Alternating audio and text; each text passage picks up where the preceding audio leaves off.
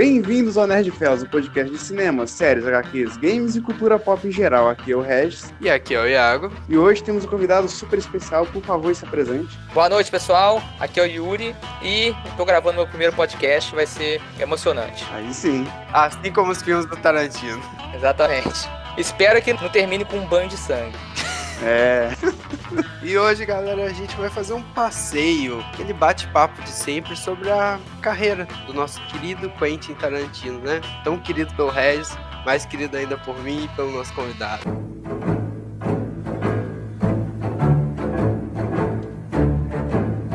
Ah, a introdução desse grande diretor, eu acho que eu vou deixar pro Regis. Regis, afinal, quem é Quentin Tarantino? Caraca filho da mãe, ué, mas enfim. Cara, é, o Tarantino, ele, ele é formado em artes cênicas, ele começou como ator, ele fez vários formado? filmes em, em... É, é formado em artes cênicas. É verdade pra mim. É mesmo. É, mas aí ele viu que não se dava porque muito ele me como parece, ator. Rapidão, porque ele me parece ser uma pessoa meio autodidata, sabe? Que, que, que parecia que não tinha passado muito pela, pela parte É, na área da direção, ele é bem autodidata mesmo, mas ele fez artes cênicas e, tipo, ele atuou em o quê? Dois filmes? É, uns É, três, não, quatro na verdade, filmes. sim. Ele atuou em todos os filmes dele, né? Todos? Nem que seja uma pontinha, eu acho que praticamente todos Tarantino ele é aparece. Stanley, gente.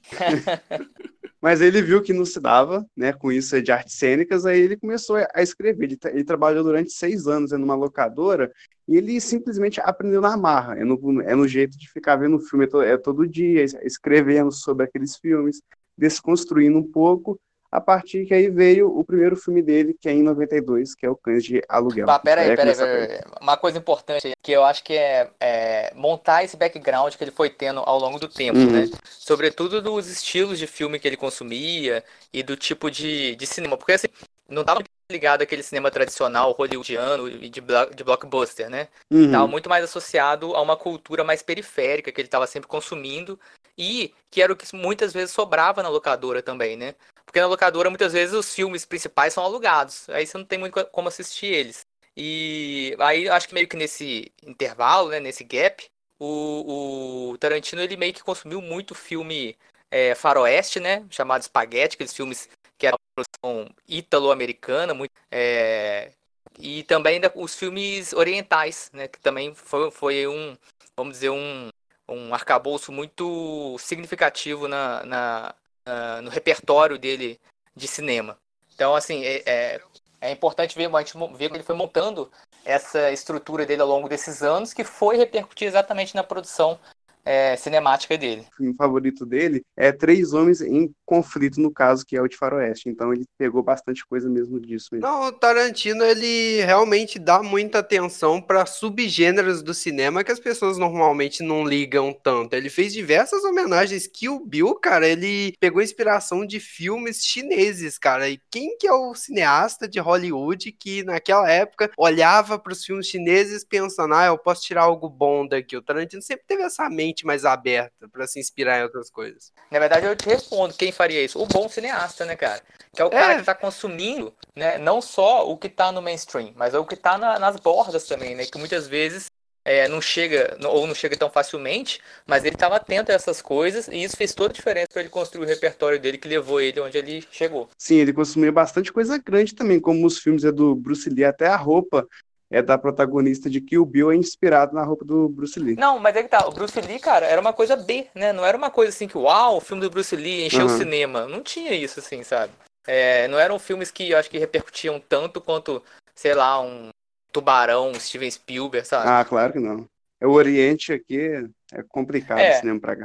Embora o, o Bruce Lee tenha feito uma carreira significativa na, na, na América, né? Onde ele ganhou maior sucesso e tudo mais. Exato, o Tarantino ele estava muito correto nessa visão dele de consumir de tudo para olhar, ah, isso daqui pode ser usado em um filme meu, isso não pode, pegar inspirações de diversos lugares. Só que naquela época Hollywood estava muito presa na sua própria arrogância, porque estava no auge de Steven Spielberg, por exemplo, com o Tubarão, esse tipo de blockbuster. Esses diretores normalmente não olhavam muito para filmes de outros lugares. Uhum. Perfeitamente. Mas então, isso le- leva a gente a pensar em como a gente, tipo, é, às vezes a gente se prende muito ao cinema americano, né? Eu tô falando isso e isso vale pra mim também, né? Que eu também não sou muito consumidor de cinema é, fora do mainstream. Mas seria importante se a gente abrisse nossos olhos para outras produções cinematográficas, entendeu? Sobretudo na América Latina também, que tem uma produção muitas vezes é, bem bacana, cara. Tem muitos filmes aqui da, da Argentina, é, enfim, da, dos chilenos, que são excelentes filmes, sabe?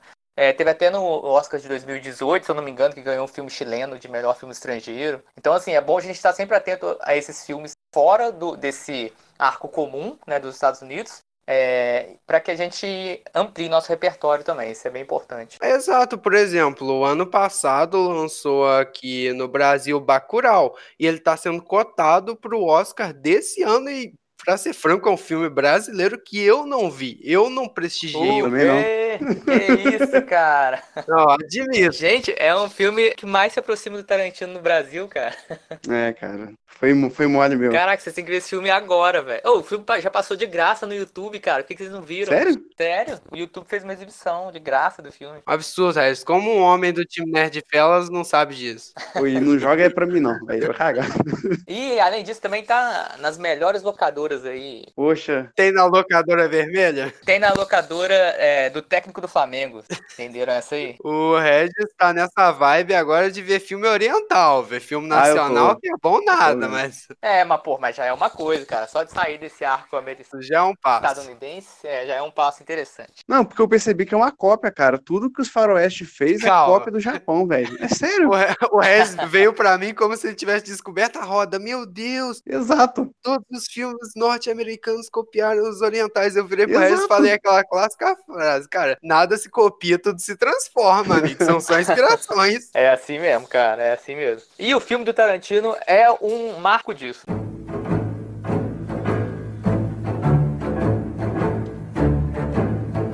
acho que vale a gente começar aqui pelo primeiro filme do Tarantino que fez ele se tornar mais relevante em Hollywood, que foi Cães de Aluguel, né, gente? Ah, mas eu acho que, o Iago, um, um passo atrás é a gente discutir como que ele conseguiu financiamento para fazer esse filme, né? Porque assim, apesar de. É, eu tenho que teria que conferir qual que é o orçamento dele, mas aparentemente é um filme muito barato. É, eu achei que foi é, um milhão. É, então, é um dinheiro irrisório, assim, sabe, dentro de Hollywood. Uhum. Não, mas se eu não me engano, ele, ele teve a ideia de fazer esse filme quando ele tava no projeto inicial, ele esperava que, tipo, ia ter no máximo, sei lá, 30 mil dólares para fazer. Uhum. Mas como um dos protagonistas do filme era um cara bem relevante em Hollywood, ele leu o roteiro e falou: não, isso daqui aqui é algo interessante, Exato. vai dar uhum. certo. E angariou fundos pro projeto. É, então, aí conseguiu arrecadar isso. Mas tem também o lance de que ele, que ele vendeu os roteiros dele, alguns roteiros que ele já tinha, uhum. é, de filmes que ele não dirigiu, mas que ele escreveu, e que esse dinheiro ele investiu para que ele conseguisse produzir o Cães de Aluguel. Aham, uhum, ele realmente ele tava bem engajado nesse projeto e, tipo, ele sabia que ele não ia conseguir dirigir todos aqueles roteiros né, em Hollywood, não em começo de carreira. Exatamente, até porque ninguém ia confiar nele, ninguém que vai confiar num, num roteirista, ou num, num, sei lá, num diretor é, primeira viagem para colocar, sei lá, é, não sei quanto custaram esses outros filmes, é, mas vamos supor 10 milhões de dólares na mão dele para jogar fora, é, né? Não dá. Então era uma coisa que realmente ele não tinha ainda credibilidade para poder é, dirigir um filme. Exato, e Cães de Aluguel serviu para isso, para dar um respaldo para ele, mais uma relevância ali em Hollywood. Tanto que depois de Cães de Aluguel ele foi convidado a dirigir filmes como é, Velocidade Máxima, MIB, Homens de Preto e Nego bem Tarantino. Imagina um filme do MIB dirigido pelo Tarantino, né? que, que desastre, ia sobrar só o Will Smith no final. É. Mas esse filme eu acho que ele transformou muito, igual o Iago disse, a famosa frase de se transformar aí, que a gente já estava acostumado com uma trama principal, aonde os bandidos iam, assaltavam, a gente já via aquilo. Mas o que, que acontecia depois? E Tarantino trouxe isso pra gente. É, e eu acho que mais do que isso, Regis, é, ele traz também um lado mais intimista e mais humano do, desses mafiosos, né? Que muitas vezes eram só assim glamorizados naqueles filmes tradicionais de máfia, e ali você tem uma, um outro tipo de relação é, entre os criminosos, né, que eu acho que é, é, é, uma certa novidade, assim. Exato, o Tarantino, ele começou a olhar para os mafiosos não como personagens bidimensionais, que tem diversos filmes de máfia muito bons dos anos 80 e 90, que o mafioso, ele é mal por ser mal, ele é o cara que é um homem do crime e acabou, eles não se aprofundam no personagem, ninguém tinha dado esse olhar mais a fundo no personagem a não ser Poderoso Chefão, mas Poderoso Chefão é contemporâneo? Tô meio perdido na timeline aqui. É contemporâneo a, Não. Cães de Aluguel, Harris? que não. É 73. E com Marlon Brando de protagonista, não, não dá, não. É o Poderoso Chefão de 73.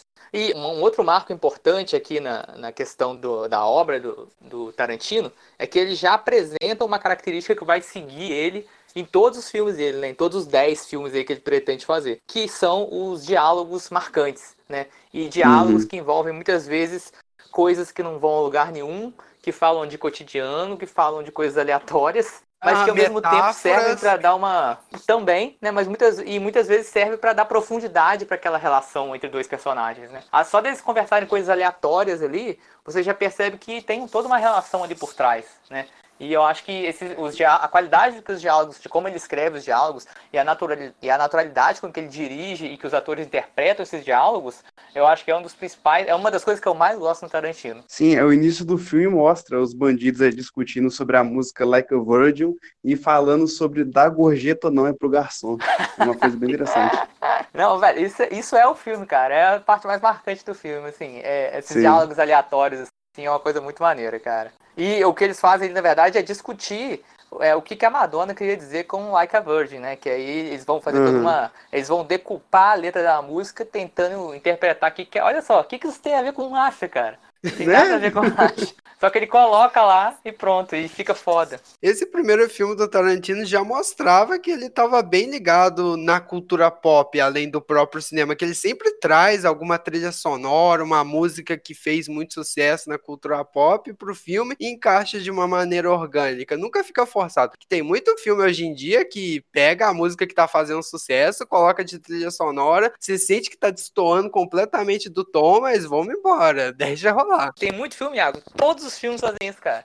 Só o Tarantino que, que, é uma, que é uma carta fora desse baralho aí, cara. Ele pensa nessa, nessa. E aí eu tendo a concordar com você, né? Que apesar dele consumir essas mídias alternativas, igual essa, essa cinematografia oriental e tudo mais que a gente comentou, ele também é um ávido consumidor né, igual você falou, dessa cultura pop. E ele sabe fazer o sincretismo entre essas, entre essas, entre esses elementos e dá uma característica totalmente única e peculiar pro filme dele. Por isso que ele é quem ele é. Tarantino é muito eclético na- no que ele consome. Então você vê isso refletido ali nos filmes dele. Porque quando o, o- porque quando o diretor tem uma visão, digamos, mais fechada de mundo, você sente no filme dele que, tipo, ele vive na caixinha dele. Eu sinto isso com o Scorsese. Perfeito. Já tô vendo os haters que eu citei É. Scorsese, já era. Ah, é. Acho que a gente já pode É partir isso. pra Pulp Fiction, né? É, eu acho que sim. Acho que só concluindo, né, que tipo, o Cães Aluguel, então, apesar de, de ser um filme barato e tudo mais, né, ele deu, foi uma boa. É, deu uma boa primeira impressão para esse diretor que, por enquanto, estava começando aí na carreira de, de- na direção, né? Então, a partir dali ele começou a ganhar mais confiança e começou a ganhar mais é, renda, né? Mais é, o orçamento dele começou a aumentar porque as pessoas Uhum. confiaram mais nele a partir dali. Exato, embora Cães de Aluguel não tenha dado um retorno absurdo nas bilheterias, já foi uma bilheteria consistente e os críticos gostaram do filme, então foi ótimo para dar pro Tarantino essa confiança em Hollywood. Exatamente. Aqui, ó, tô conferindo aqui. O filme custou 1,2 milhão e, é, e ganhou 2 milhões e 800. Então é um. É, Se pagou, tá ótimo. É, não, mais que se pagou, mais de 100% de lucro. Né? É você investir mil e ganhar 2.500. Para um diretor que nunca tinha dirigido nada, Perfeito, cara. É muito dinheiro. cara. e aí a gente chega aí no, no, no que é um. Pra mim, eu acho que é, é, pelo menos pra crítica também, eu acho que ainda é o maior filme dele, cara. É, é, pode não ser no meu gosto pessoal, mas que as onde as pessoas mais aclamam ele é nesse próximo filme. Pulp Fiction, Tempos de Violência. Ah, não, cara. Vai colocar o, o subtítulo dele mesmo? Vai falar. Pior que eu gosto desse subtítulo. Ah, não, cara. Muito ruim, cara. Eu tenho Pulp um Fiction. apego por esse subtítulo. Ah, essa mania do audiovisual brasileiro de colocar subtítulo É. em todos os filmes que vinham pra cá, cara, é tenso.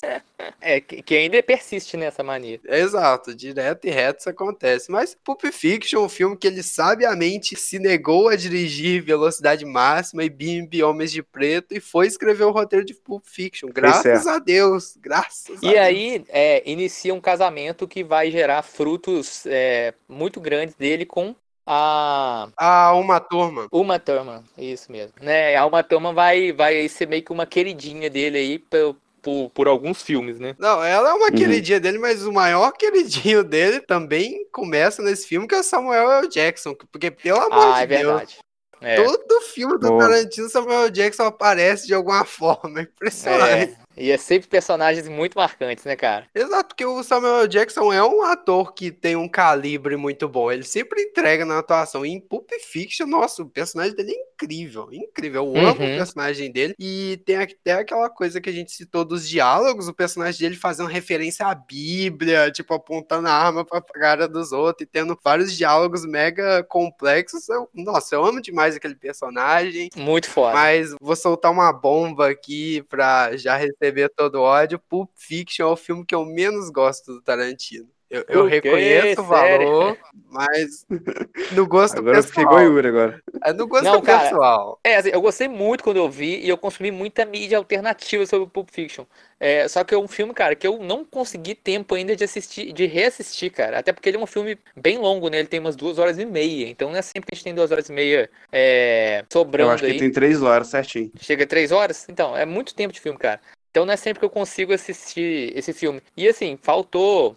é, faltou reassistir ele pra, pra gente poder é, relembrar aqui as cenas mais marcantes, mas é isso aí que você comentou do Samuel Jackson, do, do salmo que ele sempre cita lá, né, na hora Uhum. é, da execução do crime dele, que é um, inclusive um salmo que nem existe, né? Não sei se vocês já chegaram a conferir isso, mas aquele salmo nem Ah. O que dá mais background ainda pro personagem, pra você ver que ele criou aquilo da cabeça dele. Exatamente. E ele usa isso em Django, mas eu vou falar isso só é mais pra frente. Calma, calma. Deixa o Jamie Foxx lá, calma, Regis.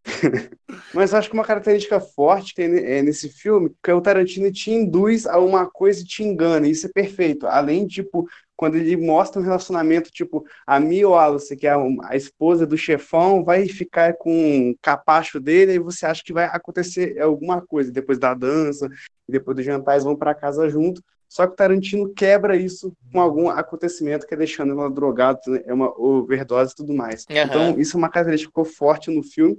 Outra coisa também que veio lá de Casa de Aluguel, que é mostrar o que ninguém vê, tipo, igual é, os, é o, o Vincent Vega. Qual que é o nome do Samuel Jackson, não é o personagem dele? Ah, não vou lembrar, cara. Eu amo o personagem, não vou lembrar, que desgosto. É o Vincent Vega e o Samuel Jackson. Eles estão no carro aí do nada. É o John Travolta e o Samuel Jackson. Vamos facilitar a nossa vida, cara. Aí a- o carro ele dá uma passada no quebra-mola e o Vincent Vega atira na cabeça e eles têm que limpar o carro. Então é uma coisa que você não Nossa. esperaria ver. Cara, Pô, bem é lembrado, muito cara. boa, Essa cena aí é muito bom mesmo. Porque a reação do Samuel Jackson é muito boa, cara. E nesse filme tem um lance também da construção é, não linear do filme, né? Ele Sim. meio que faz idas e voltas aí no roteiro. O espectador tem que ficar muito atento ali para tentar juntar e tentar entender qual é a linha certa do filme.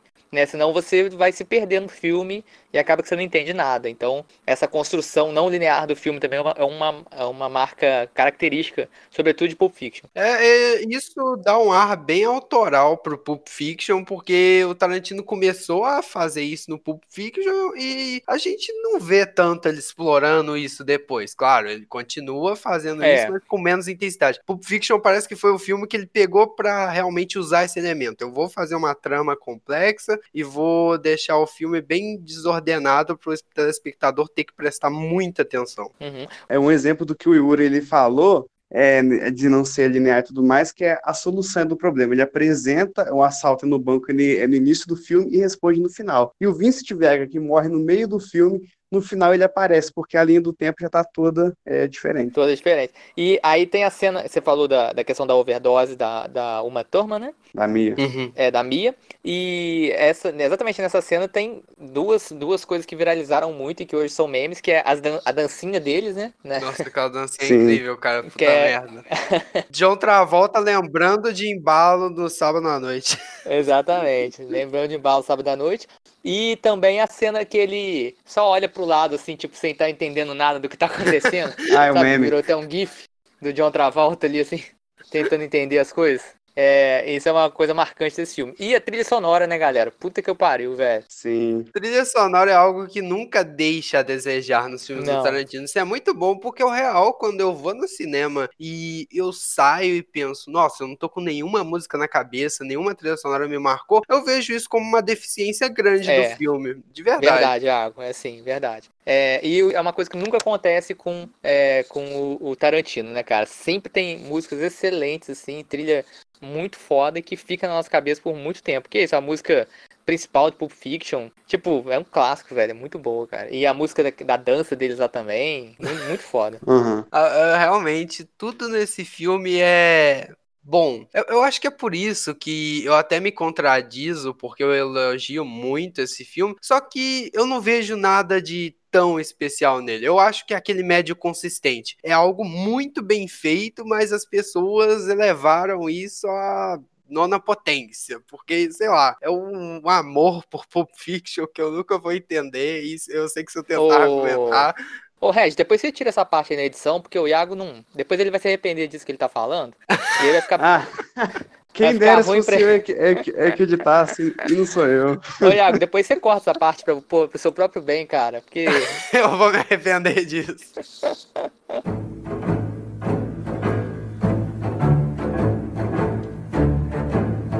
Não, mas é mais uma característica interessante que nasce nesse filme, é uma sementinha que o, Tarantino planta, é que ele, além de ter ótimos é, diálogos dura- durante o filme, ele sabe contar uma história boa, igual a Odisseia do Relógio. Vocês, vocês lembram do relógio? Sério que ninguém lembra? Tá sacanagem comigo. Caraca, Relógio. Que Que relógio. chega o general, aí fala: esse relógio passou do seu avô pro seu pai na guerra, aí guardou no ânus dele, agora é seu. Nossa senhora. Pô, lembro disso aí, lembram lembro disso? aí. Agora Nossa. lembrei. É sério que o seu exemplo de como saber contar bem uma história envolve um relógio Não. e um ano, sério. Não, e começa aqui porque depois ele usa isso em Django e nos Oito Odiados, que a gente vai falar mais pra frente. mas Se uma história que tem um relógio e um ânus não prende sua atenção, Iago, eu não sei o que, que pode prender. Exatamente. Ai, ai. ótimo, ótimo. Ô, só comentar uma coisa aqui, cara, a mais, porque nesse segundo filme começa a se criar, né, a, a se tramar aí uma coisa que é muito falado nos bastidores com relação aos filmes do Tarantino. Tem uma, um micrometragem, né, uma, sei lá, uma curta-metragem, mas que é- tem 15, 10, 15 minutos, que chama Tarantino's, Tarantino's Mind. Vocês já ouviram falar? Já viram? É o código do Tarantino, alguma coisa assim, né? É, o Seria tipo que a eu mente sei... de Tarantino, né, Regis? É, não, seria isso, mas assim, é- ele não é vi, apesar do nome, ele é nacional, né? Ele é estrelado. Sim. Você já viu, Iago? É um que é um, é um diálogo, numa conversa de bar, eu acho que eles vão conversando sobre os filmes do Tarantino ou eu tô viajando? É esse mesmo. É com o, o Celton Mello e o seu exato, Jorge. exato. Eu já vi, eu já vi. Os dois estão lá numa, numa cena bem tarantinesca, que é tá, tá numa lanchonete assim, e eles estão conversando de coisas aleatórias. E aí o Celton Mello começa a, é, a falar que, o- na verdade, os filmes do Tarantino todos fazem parte de um mesmo roteiro. E que os elementos vão se ligando de filme a filme. E aí, nesse momento, a gente Uhum. tem o primeiro elemento de ligação, que é a ligação entre o Cães de Aluguel e o Pulp Fiction, né? Porque a, a trama toda de Cães de Aluguel é a trama de um assalto, né? É uma joalheria, que é um grupo de assaltantes lá, de, de criminosos que se reúnem para roubar diamantes numa mala.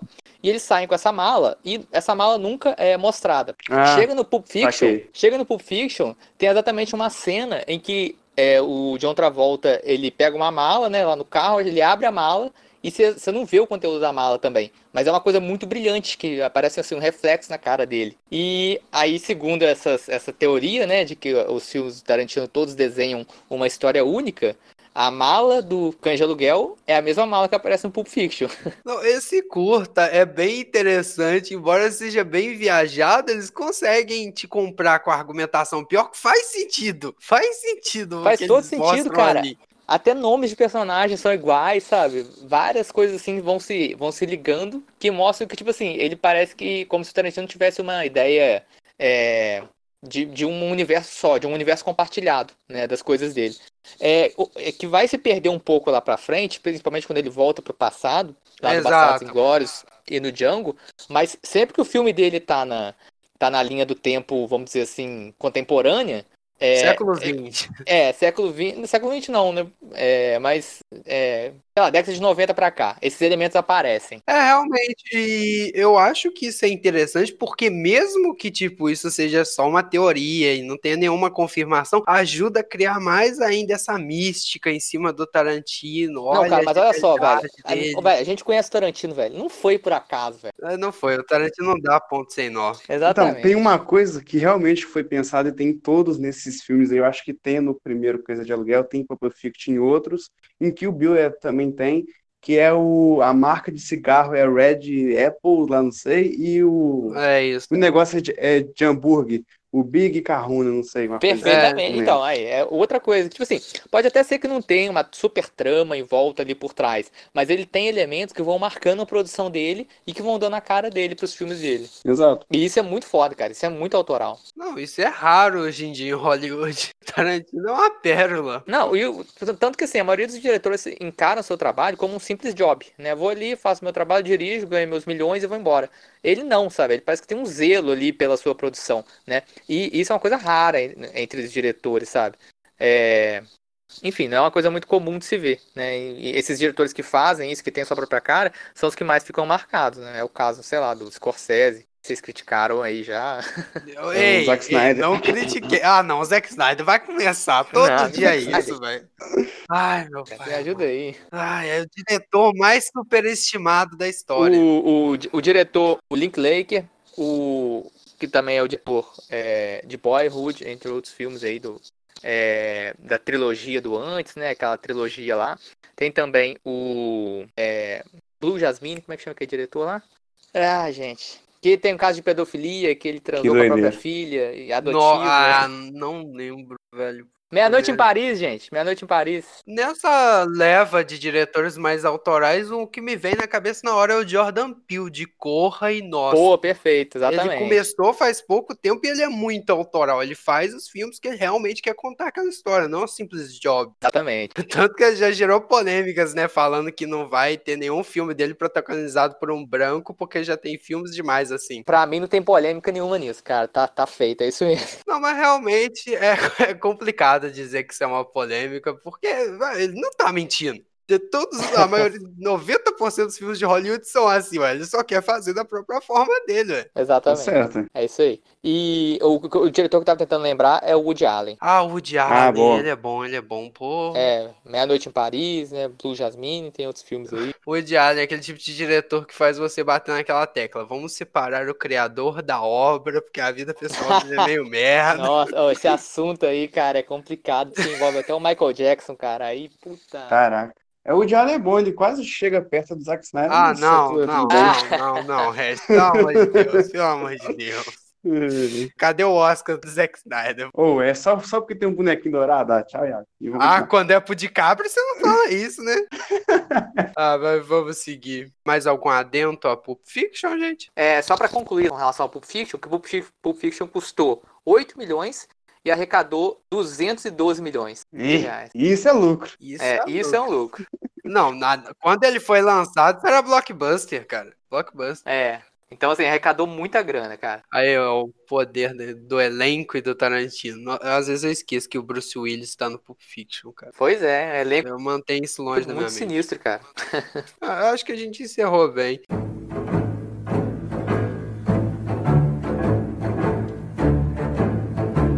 Logo depois de Pulp Fiction, o Tarantino dirigiu um dos projetos dele que hoje em dia são é um dos mais esquecidos, que é Jack Brown. Eu, eu para ser franco, eu vi esse filme uma vez, faz bastante tempo, então eu lembro pouco dele, mas eu lembro da história, que é uma comissária de bordo que já tá cansada da sua carreira, aí ela se envolve numa trama toda policial e, é e o filme é uma puta homenagem, vamos dizer, ao cinema afro-americano, porque ele foca ali nos personagens negros e pinta os personagens brancos como todos uns escrotos. Tipo, todos os personagens brancos ali, você olha pra eles e fala: Meu Deus, essa pessoa é uma merda. Esse filme é muito esquecido. Eu não né? vi, então fica quieto. Esse filme é muito esquecido. Sabe qual é o problema de Jack Brown, cara? Hum. É, eu também não vi Jack Brown. Esse é o, acho que é o único filme do, Jack, do Tarantino que eu não vi. Jack Brown. É, mas é que não é um roteiro.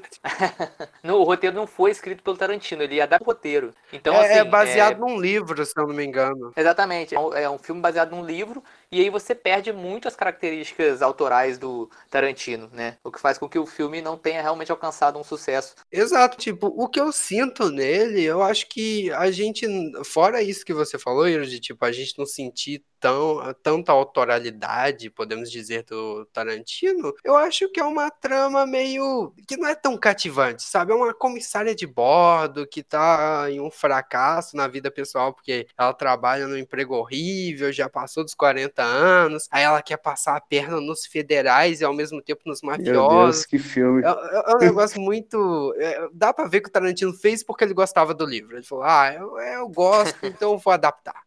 Vou adaptar. Meu Deus. E de novo com Samuel Jackson, né? É, Nossa, Samuel Jackson sempre, sempre vai estar lá. É um filme que eu vou ver, cara, em breve. Eu pretendo ver. Não, eu acho relevante pra ver como o Tarantino tava evoluindo. Eu acho que até em questão de direção, o Jack Brown é mais uma mais um passo pro Tarantino, tipo, na direção de, sei lá, a maturidade dele em Hollywood. Porque eu vejo muito Cães de Aluguel e Pulp Fiction meio que como a adolescência na carreira do Tarantino. Uhum. Ele foi ficando mais maduro e Jack Brown faz parte disso, né? Embora o resto esteja aí. O resto tá com a dor, que ele nunca vai ver esse filme. Eu tô sentindo só Não, meu. A gente tá perdendo o 20, Thiago. Vamos pro Kill Bill. Rapidão, Nossa. apesar, do, apesar dessa, desconf- dessa de não ser um filme muito aclamado dele, né, a rece... o orçamento foi 12 milhões e a receita foi 39 milhões. Então fez três vezes aí o preço dele. Com certeza Tá se pagou ótimo. muito bem. fez sucesso, É. é isso. E agora vamos chegar numa das partes mais interessantes pra mim da carreira do Tarantino, que foi Kill Bill 1 e 2, que a gente agloba os dois, que até o Tarantino trata esses dois filmes como um só. Ele tá prometendo de lançar um corte aí, que é esses dois filmes como um só, faz anos, não lançou. É que na ideia o original seria um filme de quatro horas, mas ele, ele preferiu cortar no meio. Não, na verdade não foi ele que preferiu, não. Não foi não, se chama Não? Estúdio Regis.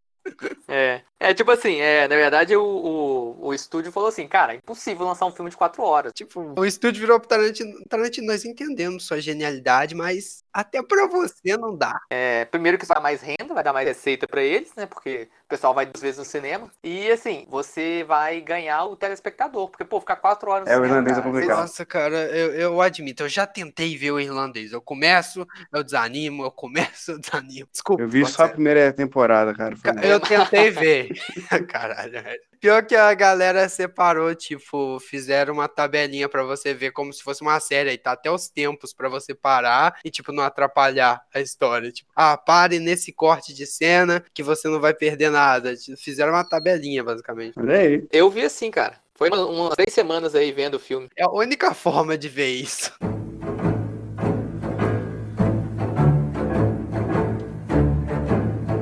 O Kill Bill, então, no Kill Bill, o Tarantino começa uma, é, vamos dizer assim, um- uma trajetória que vai se repetir em vários filmes, que é o, um te- que é o tema da vingança, né? É, a trama toda se Uhum. move. Ah, mas, mas isso já tinha já. Há muito tempo. Não, no- nos filmes do Tarantino? Não, tô falando no modo geral. É, é vingança. Ah, beleza. Filme de vingança tem desde que o cinema existe, pelo amor de Eu Deus. sei isso que eu tô falando. Não, é, então, mas digo assim, como uma marca no Tarantino, porque se a gente for ver a Ah, tá. trajetória dali em diante, é só filme de vingança, cara. E que, é, na Uhum. verdade, eu acho que é assim, é uma, uma das coisas que mais me, me deixa feliz no- enquanto um entretenimento, que é ver uma vingança bem vingada. É, Uhum. E aí a, a trama toda gira ao redor disso, né? Da, da atriz principal, né? Da Uma Thurman, que vai é, querer vingar. é, Marido dela. Exatamente, o marido dela que foi assassinado por, pelo- pelos antigos companheiros dela, era isso mesmo? Eu só vi uma vez que vi também. Foi, foi. E ela é até denominada a noiva. Tipo, esse acontecimento, tipo, foi o divisor de águas na vida dela. A mina passou a se chamar de a noiva. Exatamente. É, o Tarantino, ele pegou esse filme, foi bem cópia mesmo, por isso que eu não tenho tanto algo por ele. Ah, lá, E o filme é muito antigo que eu não. Não, é sério, eu não lembro o diretor. Ele falou isso, tá? Só, só deixa claro, eu não. ele, disse- ele falou que copiou, com essas palavras. Tá? Não. Virou na entrevista e disse: Eu copiei todo o enredo. Não, mas tem um filme que chama, acho que é A Noiva e do Vestido Preto, acho que é assim que é o nome do filme. Que é sobre exatamente a mesma história. A mulher que o marido dela morre ela vai atrás dos caras que matou e mata um por um. É Tem isso. katana e inspiração chinesa? Não, cara, eu acho que não, né, mano? Aí isso é sacanagem comigo. É o mesmo filme, é o filme 2, é a parte 2 do filme. Pô, Tem o golpe lá que mata a pessoa só com um dedo, como é que é a parada? não, isso, isso aí é do Bruce Lee, né?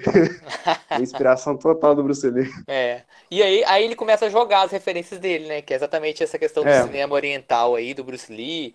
E, enfim, Uhum. vários outros filmes aí que. Ele presta muitas homenagens. Exatamente. Por isso que o Regis falou que é uma cópia, né? Mas é uma homenagem. É uma homenagem, cara. É uma homenagem, Regis. Regis, muitos filmes que você ama aí são refilmagens de clássicos dos anos 20 e você não tá enchendo o saco por causa disso, meu filho. Eu só soube disso há uma semana atrás, vai cagar. já. Ah, pelo amor de Deus, Regis. Não, não, não, mas aqui, é sério. Sobre esse filme, uma coisa interessante que ele usou nas cenas de luta, quando era, tipo, sangue explícito demais, pra não, tipo, ter a, a classificação máxima de idade, ele usou o preto e branco, né, na cena de luta, pra não ficar aquele banho de sangue em todo mundo em horas que não é, precisava. Isso também isso esconde o fato de que nos bastidores o sangue falso acabou e eles começaram a usar água. Caraca. É, é tudo. É uma série de coisas. É, porque aparentemente o Tarantino nesse filme ele gastou todo o estoque de sangue falso que Hollywood tinha, né, para todas as produções, né? Houve uma escassez pelos próximos dois anos, se você reparar. É. Nos dois anos seguintes não tem filme de violência em Hollywood depois de que o Bill. Que o Bill cobrou seu preço. Isso foi uma grande mudança também, que no primeiro filme, que é o Cães de Aluguel, e no Pulp Fiction, que é os únicos que eu vi, porque eu não vi o Ja- o Jack Brown, a violência não era explícita. Você não via os caras com a cabeça cortada Eu vi espirrando. explodirem a cabeça de um cara no banco de trás. É, tem gente que Não, discordaria. e não cara. mostra, e não mostra, e não mostra. Mas tem muito a sangue, né? cabeça Cara, Sim, tem tudo sangue. bem, ele faz um take que ele corta a imagem, tá ligado? Só mostra o resultado depois pra não ter. E tem parte também que ele vira a câmera. Às vezes, por exemplo, quando os caras vão. Aquele negão lá da máfia do Pulp Fiction vai estuprar o outro lá, não sei. Não, é o contrário, desculpa. Eles fecham a porta, aí corta. Lá em Cães de Aluguel, quando o mafioso lá vai é, cortar a orelha do policial, a câmera vira pra parede, entendeu? Não, Uhum. mas é, é is- isso reforça aquilo que eu falei de esses filmes serem a adolescência do Tarantino em questão cinematográfica. Ele não tava maduro o suficiente pra mostrar aquilo. Ah, cara, e foi escolha. E Fora- foi cara, escolha. ele era inexperiente, ele tava com Adolescente não, ele tinha 30 Tava anos de inseguro, idade, velho. tava inseguro, né, Reg? Tava inseguro ali. É, ele tava seguro. Cara, e na questão de que eu vi É, assim, os filmes acabam saindo, apesar de ser volume 1 e volume 2, né? Acabam saindo com um ano só de diferença, né? É, um sai em Uhum. 2003, outro sai em 2004, que, assim, para uma sequência, realmente mostra que os dois filmes foram concebidos como um só, né? E que Uhum. aí acabou na, na hora do corte final caindo pra. é, assim como a, a, a Beatrix corta muito bem os adversários. A edição do, boa, boa. a edição do Tarantino também cortou bem o filme em dois, em dois filmes, que ficou, ficou legal, ficou melhor, né? Porque filme muito longo também é muito cansativo. Então, Yuri, tem um, tem um, é um outro filme que fez isso, que lançou um filme Ah. no ano e no ano seguinte fez o mesmo, que é aquele filme que você gosta, é Os Vingadores, né, Yuri? Saiu um no ano e outro no outro. Aham. Foi, velho. Ah, cara, não, se for falar de Vingadores, eu vou, eu vou desligar aqui, tá? Porque esse não é o Eu tipo tô de tema. zoando, tô zoando. Se for Snyder Cut, eu desligo também. Nossa, Ô, tirando.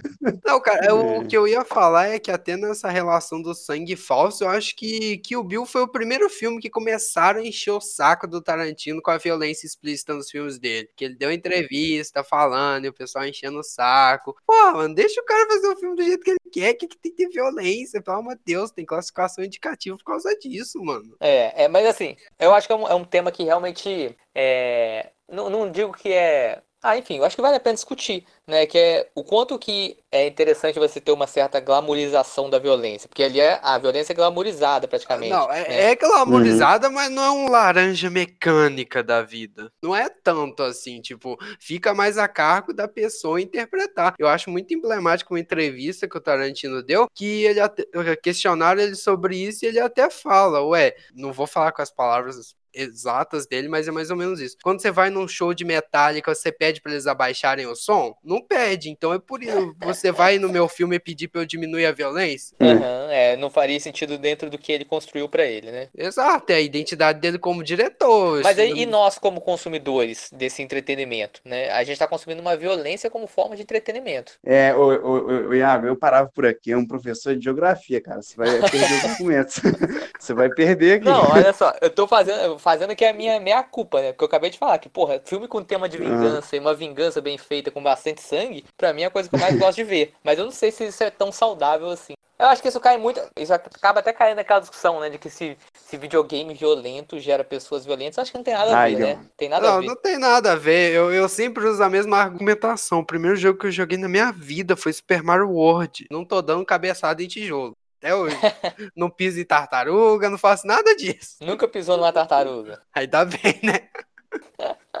Que bom, né? Mas realmente, tipo, o Tarantino no, no Kill Bill, ele- eu acho que ele tá muito inspirado na direção dele. Todo mundo lembra, todo mundo gosta. Eu acho que realmente, não digo que é o ápice da carreira dele, mas pra alguns vai ser, né? O filme é muito bonito, né, cara? Assim, É bonito, esteticamente, este- né? esteticamente, É, né? a, a roupa que ela usa lá, né? Que é a roupa do Bruce Lee também, mas caiu muito bem. Aquela roupa toda manchada de sangue fica muito foda. É, enfim, acho que é muito Não, bom. cara, é, sei lá, velho, é cópia total. Pegou o que um filme já Ai, fez e foi Deus lá no Oriente, colou. É. Ô, Iago, corta essa parte do Regis aí depois também. Mas, cara, você vai questionar isso a essa altura do campeonato? Sério? Fazer o quê, né? Metade dos filmes icônicos dos anos 80 são refilmagens de filme dos anos 30 e 40. Você tá reclamando? Não tá. Eu já disse que eu, eu soube disso há pouco tempo. Para de usar isso Eu tô falando da própria indústria americana se reutilizar. Não tô nem falando de pegar da indústria oriental, que você vai começar Assim, com sete falando, samurais tipo, é, é pro Tarantino, cara, entendeu? Cara autoral demais, o cara é copia de um e cola do outro. Cara, uma sei, não- ele pegou a ideia geral da história e contou da forma dele, isso é autoral. É, é igual o Zack É. Snyder pegar o Superman e falar, agora é uma pessoa triste, não é feliz, chora toda hora, mata. Ah, Ele pôs, a, ele pôs a mesma roupa do Bruce Lee na, é, na, é, na- é o protagonista. Eu vou fazer É um filme aqui homenagem, agora. cara. Homenagem, Ah, que homenagem. É homenagem. homenagem, é homenagem, cara. Ele realmente gostava muito do Bruce Lee e queria homenagear o cara. Iago, eu vou te interromper porque ele gosta tanto que fez o Bruce Lee Tomar um pau. apanhar pro, é, pro Brad Pitt e era uma Não, não, Hollywood. isso são outros tempos, É um são outros fã mesmo. tempos. Calma, É calma. um fã mesmo. Não, calma. Acontece, Hum. acontece, porra. Ah, acontece. Acontece. É, o filme, o, o filme Kill Bill, ele foi o maior orçamento até então, né? Gastou 60 milhões pra fazer e rendeu 333 milhões. Hum, Rendeu Na muito cara. bem aí. e na minha cara. Tarantino tava começando a ficar cada vez mais rentável na visão de Hollywood. Pois é. Exatamente.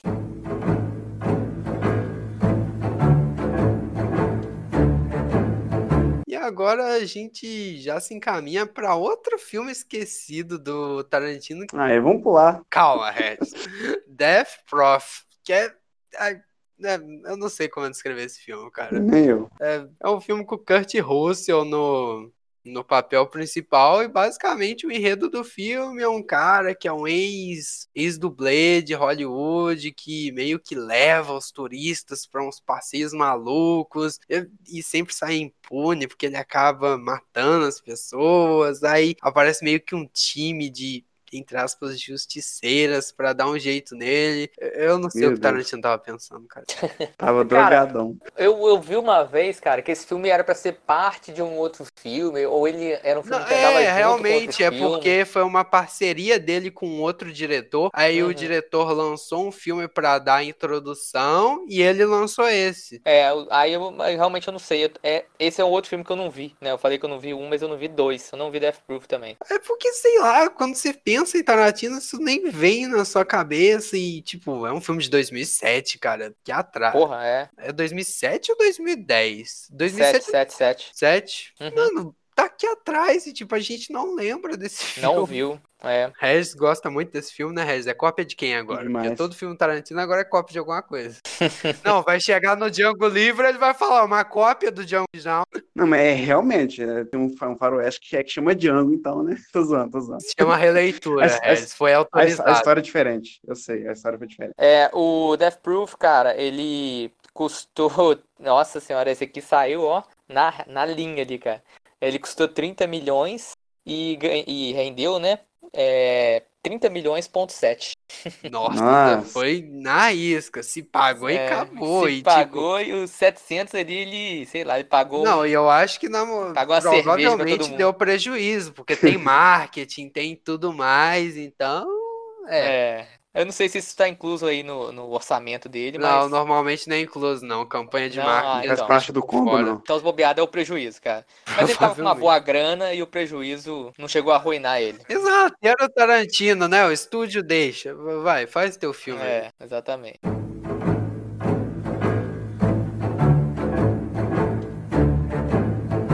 Agora a gente vai se encaminhar para uma. Finalmente, é os melhores. Ele começa uma incursão no passado, né, cara? Ele começa a ir pro passado. Começa. É, realmente. E isso aí traz coisas muito interessantes. Ah, a gente pode começar essa leva de filmes de incursão ao passado do Tarantino com Bastardos Inglórios, um filme fenomenal. Falo com todas as letras, bom demais. Cara, silêncio é tão ruim assim. Vai. Eu tô esperando alguém falar, sei lá. Cara, Bastardos Inglórios ele deixou outra marca, como o Tarantino, ele, gosta de fazer marcas, né? Eu acho que eu botaria Ba- Bastardos Inglórios como é o primeiro filme de um novo Tarantino, que é voltar, é voltar ao passado, como o Yuri disse, e mudar o final de tudo. Eu achei isso interessante, que ele usou isso de novo em Era Uma Vez em Hollywood. Em Bastardos Inglórios, ele, ele tem a, a ideia há muitos anos atrás. Ele tinha um caderno, um livro, onde ele escrevia um monte, tipo, é de história, só que na visão dele. Pegou o Hitler. Hitler, e na história de verdade, ele se matou. Só que nesse filme, os americanos mataram Hitler. Então, Será que se matou mesmo? dessa. Teve corpo? É, Tem essa discussão aí. Tem essa lá, discussão e ela é relevante. É o que eu aprendi. É o que eu Não, aprendi. mas se eu então. não me engano, Bastardos Inglórios estava para ser feito, tipo, tava na cabeça do Tarantino desde Jack Brown, tipo, foi um filme que demorou muito Sim. para ser feito e eu fico feliz que ele tenha demorado porque possibilitou ele ser feito com muito mais qualidade, cara, de Com verdade. certeza, cara. Uhum. Realmente, assim, a partir de Bastardos Inglórios em diante, a, a produção do filme como um todo, e depois eu vou até conferir aqui no orçamento, é uma coisa assim que é começa a ser muito profissional, assim, de qualidade muito muito fina, sabe? Ele começa a realmente lapidar muitos filmes dele e, e o Bastardos Inglórios meio que inaugura essa nova fase aí da carreira dele. Uhum, até em Uhum. Tudo referente ao filme parece ser mais caprichado, mais polido. Sei lá, é uma impressão que eu tenho. Embora o Tarantino mantenha os velhos hábitos de filmar tudo em película, o filme É. ainda tem muita qualidade. Ele dá uma renovada no elenco, né? Traz outros atores pra trabalhar com ele. Exato, Uhum. traz o Brad Pitt aí, né, né, Regis? Sim, é o que eu gosto também desse filme é que ele, ele te traz, é como, qual que é a palavra? Tava aqui na ponta da língua, é um desconforto, pronto. Ele traz um desconforto tanto na cena inicial, quando é os judeus tá debaixo ali da, É, da casa e o nazista ali começa a falar, a fazer, a fazer o discurso dele. Quando você acha que ele vai embora, ele fala que ele começa a contar a história que tem que pensar como ratos e que ratos se escondem debaixo das, das casas e tudo mais. E também outras cenas é quando a Xoxano, é um nome estranho, mas é da mulher lá. É quando ela, a- aquele nazista começa meio que dar em cima dela e ela é convidada a, a ir com eles lá é pro, é pro jantar, onde tá o cara que matou a família é dela inteira, você, você se sente muito é, é, desconfortável. Porque como você conhece o Tarantino e você acha que a merda vai acontecer a qualquer hora. Só que na parte dela, quando você tá é desconfortável e não acontece, a merda acontece logo no jantar, quando tem, tem aquele ator, o Michael Frisberg, não sei. Michael, Michael Fassbender, calma. É a cena do a, a River Dirt? É, é, na- a primeira é do Arrivenete, que é dos judeus, e um ponto muito relevante sobre isso que o Regis levantou é que aí foi quando o Tarantino começou a usar um elemento que outros diretores já usavam, que é muito mais interessante se deixar a tensão crescer na cena e, tipo, cada vez mais, cada vez mais, do que já começar com a violência. Você deixa o espectador imerso totalmente principalmente no filme, agoniado. Ele tá se ligando ali com os personagens, com o desconforto deles. É muito melhor do que se chegasse o Hans Landa lá já atirando para baixo, os judeus estão aqui embaixo. Não, ele, Uhum. ele cria uma cena épica que faz a gente uma empatia muito grande pelos judeus, pelo cara que tá ali desconfortável, porque parece que o Hans Landa tá te deixando desconfortável. Você vai se afundando na cadeira, né, cara? Exato. Que a, que a tensão vai crescendo. É, eu, eu acho isso muito bom e eu amei o Tarantino começar a usar esse elemento que tudo bem, aquela violência explícita do nada na sua cara é legal, mas essa construção de tensão deixa, acho que deixa o filme mais elegante. É assim. Uhum. Outra cena que também é, deixa um pouquinho, não é desconfortável, mas você fica curioso para ver é, no que vai dar, é quando eles vão. Eles lá, o. Qual que é o nome do general, Iago? Quem? É, Aquele é o Brad Pitt? Brad Pitt? Eu vou chamar de, de, de Brad É Pitt. que né? eles chamam ele de um apelido com relação a ele ser É descendente lá, né? índio, Não a sei. Apache, não sei o que, é. Então. Mas é quando o Brad Pitt e os parceiros dele vão se filtrar na festa que a mulher tá com o pé lá é, todo machucado, aí o Hans Landa acaba descobrindo, e o sotaque deles é horrível, é Gorlami. Nossa, cara, o, o- o- não, a interpretação do ator que faz o Hans Landa é fenomenal, cara. Que puta merda, ele fazendo o cara repetindo, repita essa musicalidade, tá lhe dando ali, Gurlane. é muito bom, cara, puta merda. Muito bom, muito bom.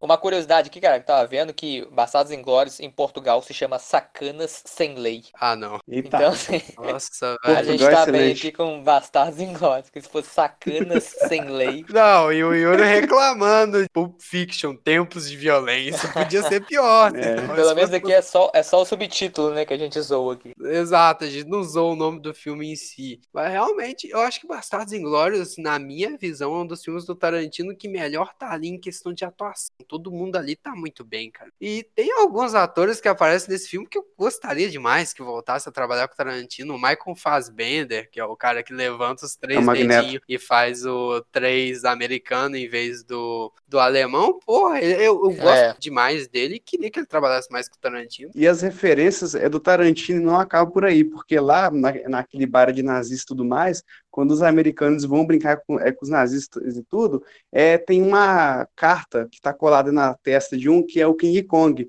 E, e o filme favorito do Hitler, que era exibido muito é, na Alemanha, era o King Kong. Só uma, é uma curiosidade. Ah, maneiro. O Tarantino sabe o que faz, né, cara? Impressionante. Exatamente. E assim, né, o filme todo vai crescendo pra chegar na cena final, né, que é exatamente o que a gente sempre quis ver ao longo da vida, que é nazista morrendo e tomando porrada na cara. Exato, queimado, fogo e tiro. sendo fuzilado. Exatamente. Então, assim, nesse sentido, é, esse tema da vingança e a violência latente que vai crescendo no filme, ele é, ele mostra, né? Ele se mostra aí no final aí numa cena catártica. É, é, essa catarse começou a ficar comum depois desse filme do Tarantino, que ele vai construindo a tensão, isso acontece no depois acontece em Django Livre, em Os Oito Odiados, sempre vai ter uma catarse no final pra ter violência pra caralho, tipo, compensar tudo que o filme não teve até o momento. Exatamente. Tudo que o filme foi construindo. Então, falando em, comp- em compensar, só para finalizar aqui, o Hans Lander finalmente ele toma um símbolo do nazismo e na testa. Nossa, cara, a cena é incrível. Que, o diálogo também é muito bom, né, cara? Ele, ele olha tá aquela suástica na testa do Hans Landa e fala: Essa é minha obra-prima.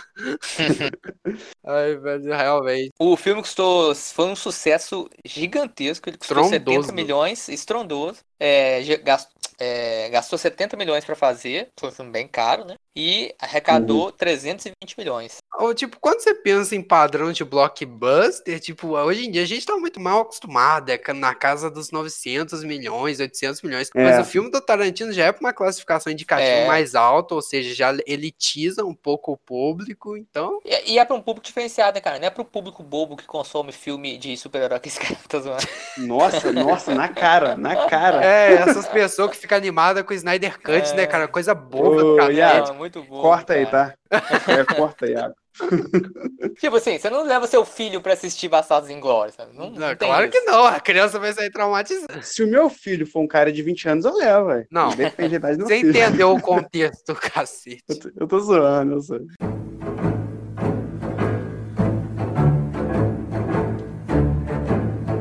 Acho agora relevante a gente falar sobre o melhor filme do Tarantino, né? Django Livre. Ah, que Quem melhor. concorda tá errado.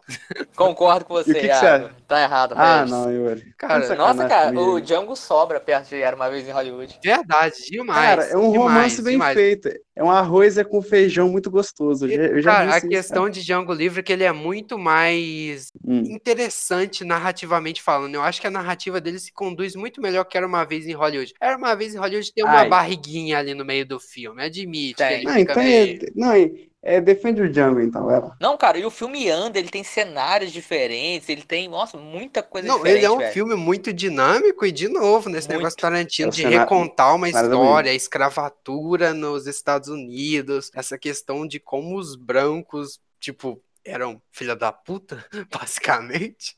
É Uhum. nesse momento que eu dou razão pro Jordan Peele de querer fazer os filmes dele só com negros. Exatamente. E assim, a trama toda do Django se gira em torno do herói, né, que é o Django, que ele tá querendo reencontrar a sua amada, né, que é a Brunhilde. E, e nesse processo aí, ele vai é, se arriscar, né, sobretudo na mão de fazendeiros é, que são malucos e usam os, os escravos como lutadores de MMA sem nenhuma regra Isso, isso é muito cujo final coisa. da luta é a morte. e, e a trama toda se desenrola nisso, né? Na busca dele pela mulher. É, Não, é, é uma trama simples, eu admito. Eu entendo o que o Harris está querendo dizer de ah, é um feijão com arroz muito bem feitinho, mas isso não desmerece o filme em nenhum ponto. Ele continua que não, sendo não incrível, cara, demais. Porque por mais que a premissa seja simples, o filme tem cada detalhe bom, interessante, a atuação de todo Não, mundo. Você tá reclamando atuação, do é. Leonardo DiCaprio, Harris? É sério? Caraca, eu, eu, eu, tô quieto na minha. Não, e outra, cara, se fosse pro Leonardo DiCaprio ganhar o Oscar, ele vai. Se bem que ele não é. Ali ele é só coadjuvante, né? Mas Mas, porra, cara, como ator coadjuvante, ele ganhou esse Oscar, não, né? Não, não. Não. merecia Leonardo DiCaprio demais, não cara. tem esse costume de ganhar Oscar. É, nossa, cara, aquela atuação, a atuação dele nesse filme é sensacional, cara. não, é assim. é A sensacional. cena dele com o crânio, velho, a forma com que ele gesticula, que ele bate, sangra a mão e passa a mão na cara da Brunhilde, puta que eu pariu, cara. Tanto que, que se eu não me filme. engano, é esse filme que ele machucou a mão nas gravações e continuou. É isso que eu É, ia falar. eu não duvidaria se fosse, cara. Não, foi, foi esse filme isso que eu ia falar. É, caraca, velho. Essa é uma cena, assim, uma das cenas mais, mais tensas de todos os filmes assim, que eu já vi. E de novo, Samuel L. Jackson ali fazendo uma pontinha dele. Caraca, esse sempre. personagem é muito engraçado, cara, o personagem dele, cara. É. O tempo todo ele tá ali como um, um- é, o, é o, quase que o, quase não, né, ele é o, é, como é que se diz, o, o negro que corria atrás do próprio negro. É, é aquele ideal que o, Ameri- que o norte-americano prezava de não. O negro tá feliz em ser escravo, essa balela absurda que eles É, ah, é contavam. o Capitão do Mato, que eu tava tentando lembrar. Ele é um Capitão do Mato, né? Ele é um negro que, vamos dizer assim, que ele ganhou um status dentro da fazenda e ele meio que vai atrás dos outros negros. E por ele ser, por ele ser aceito dentro da fazenda principal, ele acha que ele praticamente acha que ele é branco, né? E aí ele maltrata pra caramba os outros. né? Exato, parece que ele esquece. Então assim, ele traz pra gente essa raiva das pessoas que são é, que são pobres e que acham que não são pobres também. Pra mim é o mesmo Exato, sentimento. é que é aquela pessoa que tá tão próxima da elite que ela acha que ela é a elite. Né, né, Não, não, não, não. Na verdade, não, Iago. Ele acha que ele tá próximo da elite, mas ele não tá. Ele não Sabe? tá, é ele pior, é só um né? empregado. É, exatamente. E, e, no no contexto do filme, pior, né? Ele é negro, né? Assim, é, Exato. No contexto do filme, ele é um escravo, porra. E, e ele adota sempre o lado do, do escravizador, cara. E isso vai- é revoltante, isso vai crescendo ao longo do filme. Tanto que no final, acho que a gente pode dar spoiler, né? Quando. Não, claro, vontade. Quando ele morre, velho, quando dão, quando ele, o, o Django mata ele, cara, é assim, é uma catarse pra mim, cara. Porque, pô, o Não, cara que é vai muito contra bom. é muito revoltante, cara. E tem várias cenas engraçadas dele, que é quando o Django chega, né? O Django chega de, é, no cavalo e vê o quê? Um negro no cavalo? Como é que pode isso? Ele fica super. Exato, ele age como se ele fosse branco. E repara, toda vez que ele vai se referir ao Django, não sei o que, negro, negro, É. negro, como se ele não fosse. Ele tá assim, E aí, separando. O, o, o DiCaprio pede pra ele arrumar um quarto pro Django que ele vai dormir. na casa. E ele fica o quê?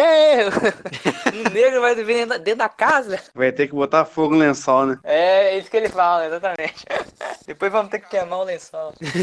e o DiCaprio tem uns monólogos muito interessantes, tipo aquele momento que ele tá segurando, que você até citou, Yuri, que ele tá segurando o crânio, aí ele começa a citar, ah não, que os escravos aqui sempre barbearam o meu pai com a navalha e nunca passaram a navalha no pescoço dele. E ele começa com aquele discurso de que não, o negro é um ser inferior. Ele começa com todo aquele pensamento que era o da época e vai uhum. subindo uma indignação no telespectador que eu acho muito bem conduzido Nossa, Tarantino. Exatamente, é bom demais. É. Ele tá ali traduzindo as ideias científicas da época, né, cara? Exato. Vocês acham que isso é pseudociência, Pseudo mas isso era... Mas não era pseudociência, isso era a ciência da época, né? Só que é aquilo, a ciência é um instrumento de conhecer a verdade que é passível de erro, de equívoco também, né? E lá estava a ciência, falando que o negro era inferior e que o crânio do negro demonstrava inferioridade Exato, tipo um monte de coisa que não faz o menor sentido. Se desse um crânio de um branco na mão dele e falasse que era ia negro, ele ia falar, coisa. não, é assim, é verdade. Exatamente. Então, é uma coisa que ele trouxe desde, como eu disse lá de Pulp Fiction, que é a Odisseia do Relógio, ele traz três histórias nesse filme. Tem o anos? Tem o anos nesse tem, também? Se tiver o ano... Não, esse tem ano não.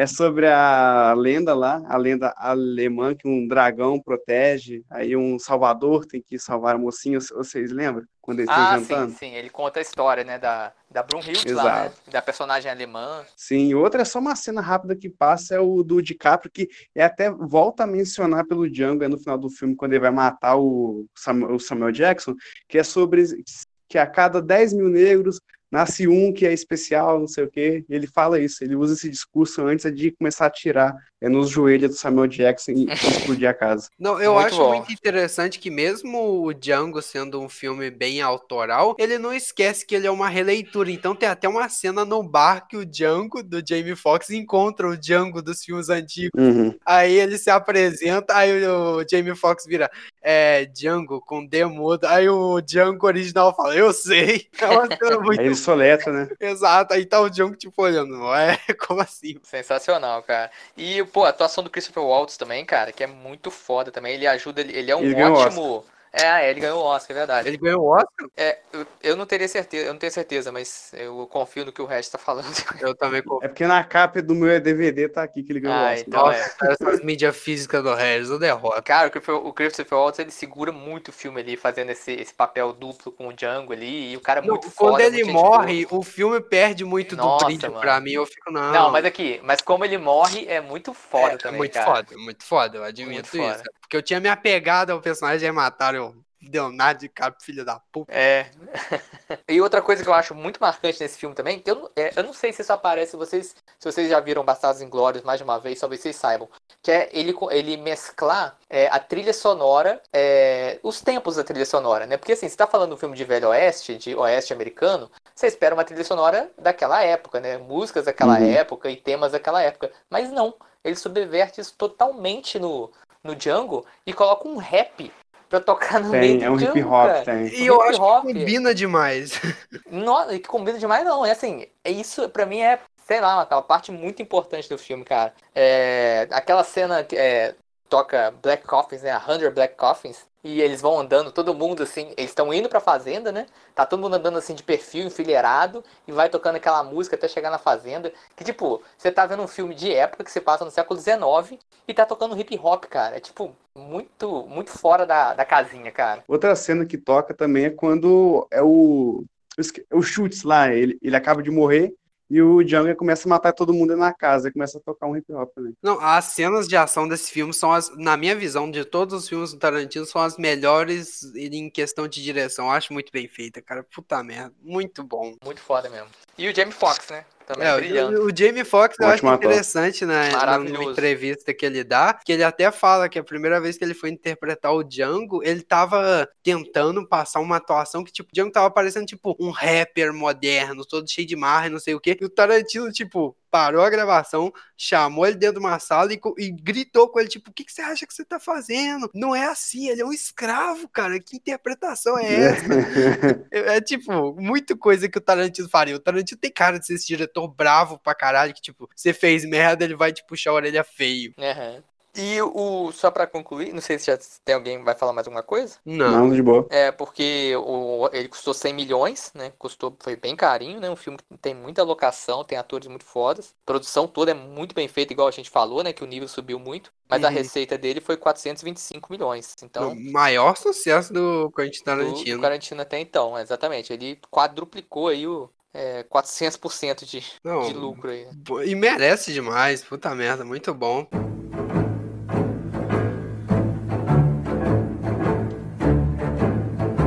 Agora, gente. Agora cai, né? Agora cai. Não, não. Cai Não, muito. pesado, gente. Calma, vamos com calma aí. E agora cai, vamos pelo amor de pro Deus. filme que muita gente levanta, que a ideia original dele seria uma continuação de Django Livre, mas eu não entendo muito bem esse boato, porque não tem nada a ver a vibe Nada a do filme. Nada. É só um faroeste, cara. Só isso. É. Então, a ambiência é a mesma, né? Que é os Estados Unidos ali do, do século XIX, né? É, e só que é faroeste, né? Vamos dizer assim. Mas a história é bem diferente. Exato. Os Oito Odiados, cara, é um filme do Tarantino. Eu acho bem subestimado. Não, pô, é nove. mal. É nove. É os Oito Porque eu Odiados. odiei. o- Não, é porque tem os oito e eu odiei o filme também. Aí eu, Você odiou os Oito Odiados? Odiou é pe- pesado. é. eu tô Odiou. brincando, cara. É uma piada. É só uma piada, o. o- Dá bem.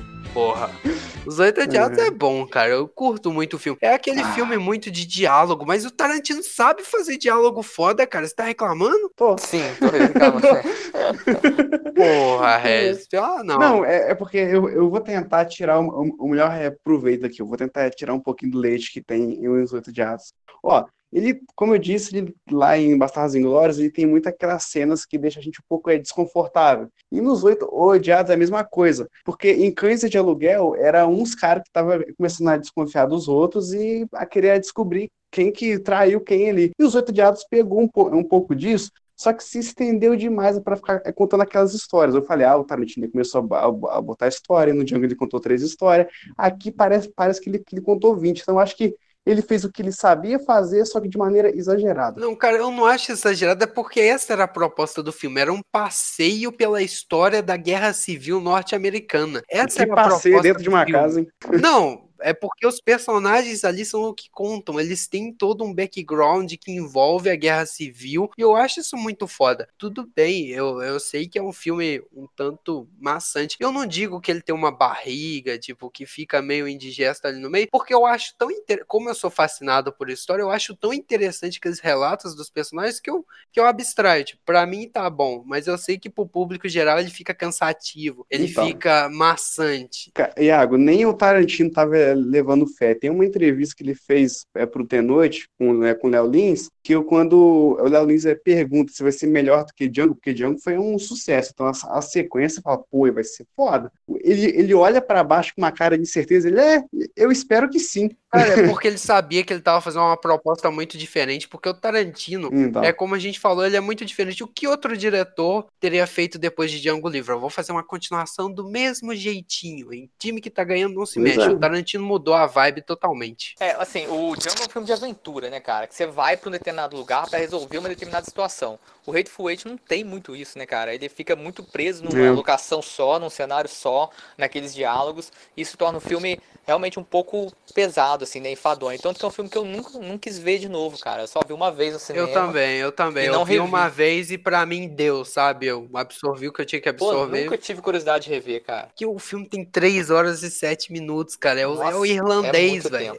Só que bom. É, Zoeira, gente. só que menos Deus. pior, vamos dizer assim. menos pior. Não, mas eu acho o filme interessante, mas realmente, tipo, é mais uma daquelas coisas de diretores. Ah, eu quero contar a minha história e, tipo, vai ficar com três horas, eu vou contar. Eu acho que às vezes bate. Pelo menos na minha visão, o diretor acaba batendo um pouco de arrogância. Não, eu sou gênio, essa é a minha história. O público vai ter que ver essas três horas. Vai ter. Não importa se vai ficar maçante. Porque às vezes é bom que o estúdio dê uma segurada nas rédeas e falar: não, cara, pelo menos diminui isso um pouco pra ficar melhor. Às vezes o filme sai até melhor. Tem muitos filmes em Hollywood por aí que eu acho que se o estúdio não tivesse segurado um pouco mais, teria ficado ruim por causa dessa excentricidade do diretor. Mas, cara, é coisa do artista, cara. O artista que cria a peça, velho. Só quem cria sabe, É, sabe é, o valor que realmente. tem aquilo, sabe? Assim, é difícil você lapidar um artista, cara.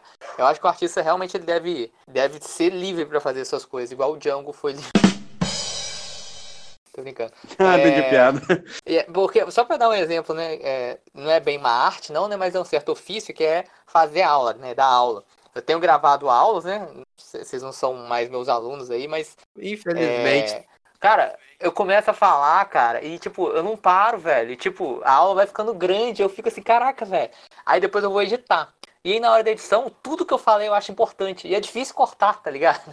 É muito eu editando esse bom podcast chamado Nerd Felas. Exatamente, cara. Fica difícil cortar, cara. Então você fica assim, pô, não, mas isso aqui é importante, isso é importante. Então, Não, É, eu entendo infelizmente ele. não somos mais seus alunos, professor. Saudade. né, Regis? É complicado. Mas com relação a esse filme, realmente, tipo, eu não tenho muito o que defender dele, porque pra mim foi algo muito específico. Porque eu sou fascinado por história. Então, quando vem um filme desse cheio de diálogo, beleza, vou ver. Tanto que eu não sentia que ele tinha três horas. Eu sentia que era um filme mais longo, mais maçante. Mas pra mim não É. tava tão longo. Não é tipo irlandês. uhum, Os realmente. é. franceses vão me matar hoje, cara. Eu sei que ele é um filme longo, porque é uma característica do, do Tarantino fazer filmes longos, né? Mas ele é longo e maçante, então realmente fica difícil. É, Ah, ele, difícil. ele gastou 44 milhões, foi bem mais barato, né? Até porque não tem Uma locação. locação só. Exatamente, não tem muita locação. E, e re- arrecadou 155 milhões. Ah, tá bom, arrecadou bem, Ah, três foi vezes aí. razoável, foi razoável. né?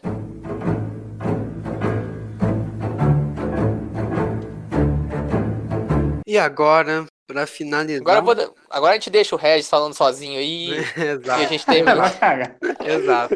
E agora, pra finalizar esse podcast, galera, vamos falar de Era Uma Vez em Hollywood. Puta merda. Já adianto para a alegria do resto do pior filme do Tarantino. Zoeira. Pior, não. Brincadeira, brincadeira. Calma, calma. Caraca. Calma. é. O, ca- o cara subiu o ódio, você vê como Eu é tô que até emocionado é aqui. só por causa do emocionado. Leonardo DiCaprio Não, eu achei excelente, porque, e cara, da Margot Robbie. você vai num filme que tem Leonardo DiCaprio, Brad Pitt, Margot Robbie, você espera uma, tipo, algo grandioso. E você chega lá e tá mais que isso, fica tipo...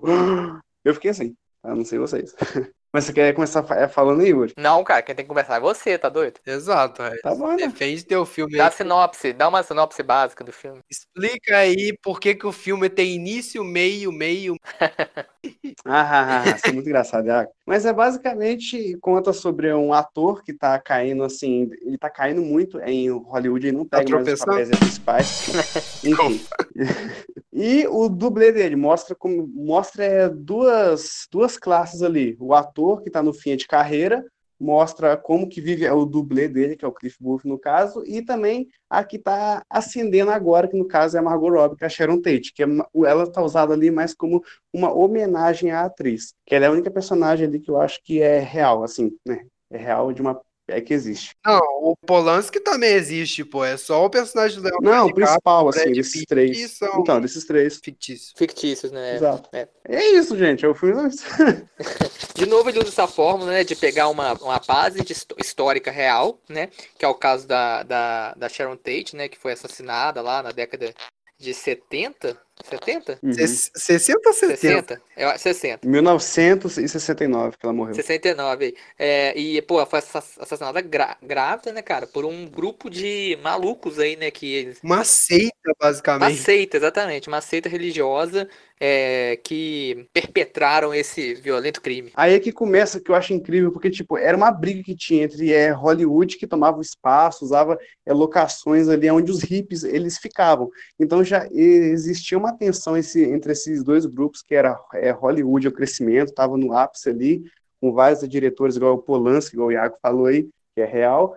E isso foi de uma, de uma forma muito genial, porque além de mostrar essa tensão entre os dois, eles se juntaram. É o, o Cliff Booth e o Leonardo DiCaprio ali no filme, eles estão para poder meio que impedir o que ia acontecer com ela, entendeu? Para mudar a história. Não, eu acho interessante isso porque, de novo, o Tarantino tocando numa Uma história bem. que, tipo, é uma ferida na América, assim como a escravatura, é claro Uhum. que numa, numa escala mil vezes menor, não tem nem comparação. Uhum. Mas essa história da Sharon Tate, tipo, Hollywood mudou depois disso, porque Hollywood era aquela cidade de tipo, ah, o portão do meu quintal tá aberto porque aqui é seguro. Aí assassinaram uma mulher grávida, uma atriz famosa, cara. Tipo, a cidade entrou em pânico depois Uhum. disso. É, foi uma virada também, cara. Tem um contexto histórico muito interessante, que é uma virada ali de uma crise americana, né? Da virada da década de 60 para a década de 70, começa a crise do petróleo, né? Onde o preço do petróleo cresce muito de preço, e isso gera uma crise econômica muito grande nos Estados Unidos. Tanto que a década de 70 inteira é uma década, assim, é, muito difícil para os Estados Unidos. É, que assim, eles estavam vindo de uma, de uma ambiência de otimismo, e ali de repente se impera sobre eles. Aquele um- otimismo até, quem sabe, um pouco ainda pós-guerra, mesmo que já passassem muitos anos, ainda tava naquele otimismo de, ah, olha, novos tempos, agora vai dar tudo bem, e aí começa a decair. de reconstrução, Isso. né, Iago? Tinha acabado É. a guerra, começou uma reconstrução, houve uma prosperidade inicial, Exato, as teve a conquista da Lua pelos americanos, então tava naquele Exatamente. espírito de o norte-americano faz o que ele quiser, nós somos É o imparáveis. sonho americano, né, cara? Exato. E aí, tipo, aí, e, a- esse- o assassinato de Sharon Tate é um dos eventos que meio que marcam ali o início de uma era meio triste e pessimista da história americana, que vai, inclusive, ambientar é, filmes como Taxi Driver, né? O Taxi Driver se passa na década de 70, nessa, é, Uhum. no caso, né, no outro lado do, do, do, país, do país, né, lá no, na costa é, leste, né, no- em Nova York, mas assim, Uhum. numa Nova York que é cheia de criminalidade, sabe? Cheia de... Isso é bem marcado nos filmes dos anos 70, 80 e até 90. Essa Nova York suja, esses Estados Unidos violento, perigoso. Tipo, era uma vibe bem ruim. Exatamente. E é- esse assassinato tem a ver com isso, porque meio que inaugura um pouco esse período. Assim. Eu acho irônico que tava, é que vocês disseram que tava sem é, é, petróleo e tudo mais, a crise da gasolina, e o Cliff Booth fica 30 minutos é, dirigindo o carro, é, é durante o filme, então. irônico. É porque não tinha chegado ainda a crise do petróleo, tava É, não quase. tinha chegado ainda, ainda tava no otimismo, o preço tava ótimo. Mas uma coisa que esse filme destila, cara, é ódio pelos hippies. Não perde uma oportunidade de xingar os hippies esse filme. Tá o Cliff Booth passando de carro, aí o personagem de Leonardo DiCaprio, ah, esses malditos hippies, aí cospe no chão, e tava no Cara, assando de Capri incrível, tem É. que falar. Ele devia ter ganhado o Oscar, cara, foi mal, fãs do Coringa. Fãs É. do Coringa, desculpe, mas. Fãs do rock, enfim. Isso me soa até perigoso, cara, porque é um, né, acho que, porra, deixa os hippies, os hippies são legal, cara. Em sua grande maioria, né, se não... Em sua grande maioria, porque é meio tendencioso do Tarantino. Ah, a seita maluca matou ela, então todos os hippies são os merda. Não, mas. E era é mais ou menos isso, cara, que falava que os hippies tinham movimento com magia negra, teve uns negócios assim, né? Não, mas era viagem, não era verdade, caralho. Eu E sei. se fosse Não, eu também, é só não é. magia, qual o problema? É só magia, Não, mas é, cacete. é porque se, é que se fosse a branca, de boa. Mas é magia negra. Então você está sendo racista? Ah, É. meu Deus, chegou o mundo em 2020. Porque vai me dizer que, que, que andar sobre água não é magia. Só que essa magia pode. Cara, pra mim, alguém que abre um, um mar é um mago. Não bate o cajado no chão e abre o mar, é um mago. É o Gandalf. é o o cara, o cara transformou água em vinho, cara. Isso não é magia? Não, isso é, é É brabo. quase alquimia, cara. É, pois é. Tô ligado. Não, mas voltando ao filme, eu acho muito inte- interessante porque é, conta a história de dois amigos e a, e a transformação na carreira do DiCaprio, que ele tem que vir para Itália. Ele tá sempre acompanhando ele ali.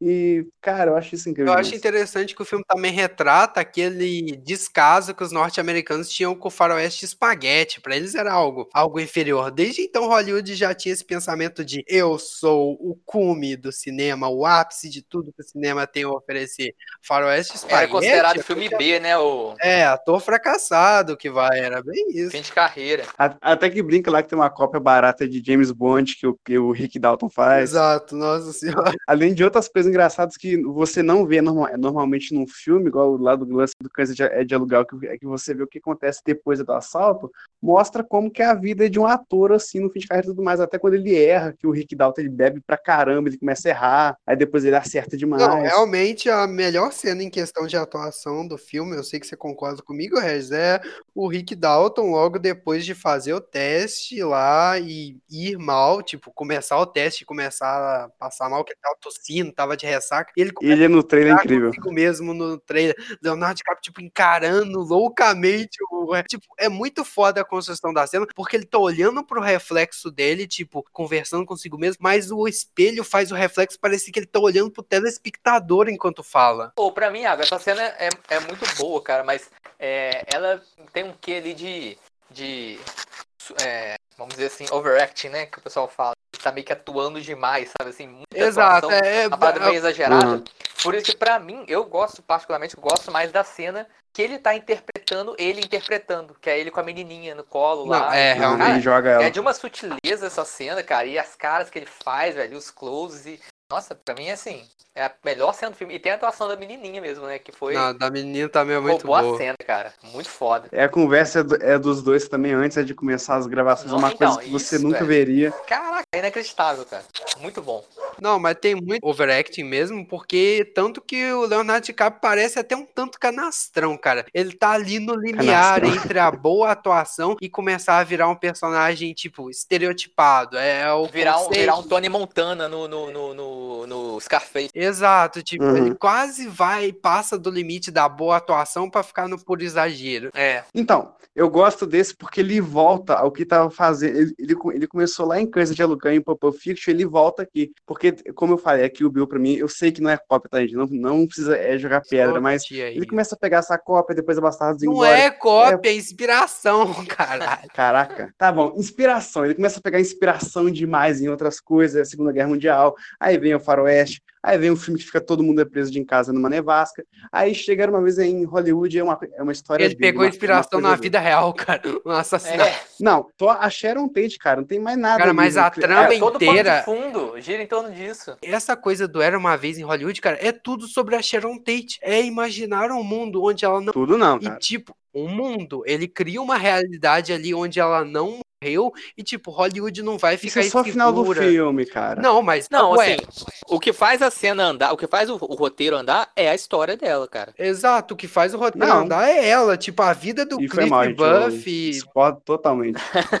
discordo totalmente, porque não é. Porque início do filme mostra, já apresenta como a crise que o Leonardo DiCaprio tá passando com a conversa dele é com o Alpatino, uma coisa fechada ali. Me responde um negócio. Qual que é o nome do filme? Era uma vez em Hollywood, não era uma vez em Sharon Tate. Cara, era uma vez em Hollywood. Cara, fica claro que o Tarantino tá fazendo uma homenagem a ela. Ou era uma vez que ela não morreu. Sim, fez é uma, é uma homenagem pequenas cenas que a Margot Robbie tá sentada no cinema vendo cenas reais da Sharon Tate e só no final depois quando muda a história. Então, Mas o filme O se passa muito mais filme em torno. termina com ela. O filme se passa muito mais com o Leonardo DiCaprio e depois é com o Cliff Booth e ela só entra como é uma homenagem pequena ali, cara. Não é tipo tudo, tipo, é Bastardos Inglórios. Ah, todo momento é nazista ali, com, é, é, com, é, com uniforme, vamos matar os nazistas, vamos se infiltrar. Ou o Django, todo, todo, todo mundo aqui é faroeste, é sangue é na veia, entendeu? Eu gostei de James Bond porque tem uma história focada no DiCaprio e no Brad Pitt e só tem uma homenagem pequena, em pequenas partes no meio e no final a Sharon Tate. É Cara, eu acho que isso também é um dos pontos que eu critico nesse filme, que ele pressupõe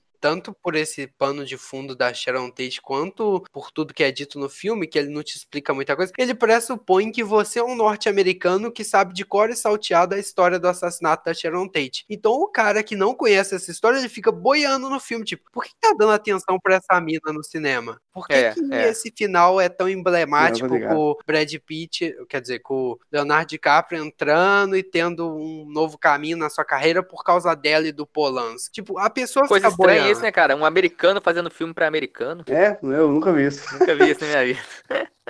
Mas é isso, realmente, cara. Porque assim, se você não tiver o pano de fundo de conhecer a história de Sharon Tate do assassinato, por exemplo, eu não conhecia, cara, essa história. Só que eu tive a sorte de ter visto, assim, é, na semana do- lançamento, uma matéria no Fantástico que relatava a história, resumia a história.